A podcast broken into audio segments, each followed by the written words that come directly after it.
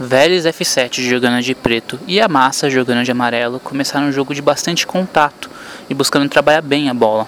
Logo no início, o Vélez conseguiu abrir o placar em jogada de troca de passes que acabou nos pés do camisa 9, Breno, que só empurrou para dentro.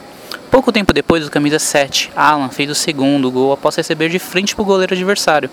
O jogo ficou quente a partir do segundo gol do Vélez. Em jogada lateral, de cabeça, o camisa 13, Gabriel, ampliou para o time de preto. Os times passaram a impor velocidade ao jogo e a bola correu bem depois do terceiro gol do time de preto. A equipe da massa passou a arriscar mais chutes de longe e buscar diminuir o marcador.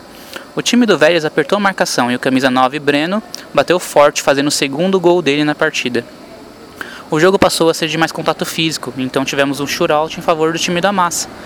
Esse shootout foi defendido pelo goleiro, e na sequência um outro shootout em favor do time da massa novamente, dessa vez convertido pelo camisa 7 Leonardo.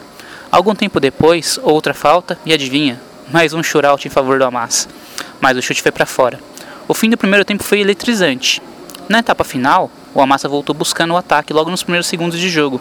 Os dois times continuaram em busca do gol o tempo inteiro, passando a arriscar chutes de média distância.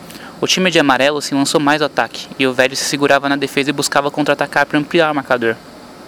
O time de amarelo conseguiu diminuir em bom chute do camisa 4, o Igor, então o Vélez passou a se lançar mais ao ataque. O jogo passou a ser bem equilibrado. Em jogada de fundo, o camisa 7 da massa fez mais um, dessa vez de cabeça. Na resposta do time, o Vélez, o, na resposta do time do Vélez, o camisa 13 Gabriel fez o segundo dele ampliando para o time de preto. Logo depois, um golaço do camisa 3 José colocou números finais no jogo em 5 a 4 para o time do Vélez.